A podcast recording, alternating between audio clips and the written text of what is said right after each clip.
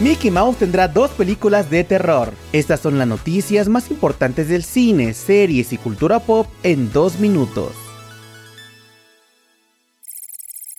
Comenzamos con la noticia de que la serie Slow Horses tendrá una quinta temporada. Tras el final de su tercera temporada y con una cuarta ya confirmada, Apple TV Plus ha confirmado que su serie protagonizada por Gary Oldman ha sido renovada para presentar una trama que gira en torno a eventos extraños relacionados con el nuevo romance del técnico Roddy Ho, lo que lleva al equipo de espías a investigar conexiones entre ellos bajo la premisa de las reglas de Londres en el mundo del espionaje. Las primeras tres temporadas están disponibles en streaming.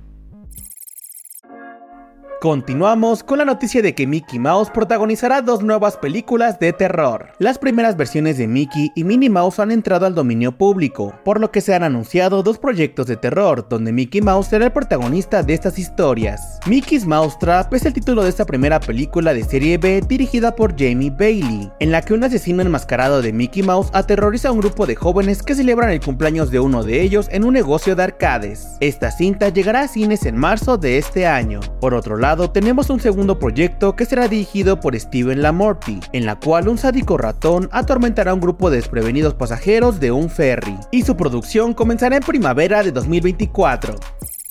Para terminar, les contamos que Jack Black se suma al elenco de la adaptación de Minecraft. La producción de la adaptación cinematográfica de Minecraft con Jason Momoa encabezando el elenco está por comenzar, al mismo que Jack Black se ha sumado para dar vida a Steve, personaje que al igual que la trama en general se ha mantenido en secreto y que verá la luz en algún punto de 2025.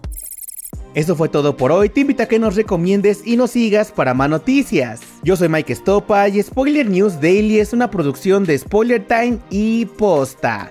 Hasta mañana.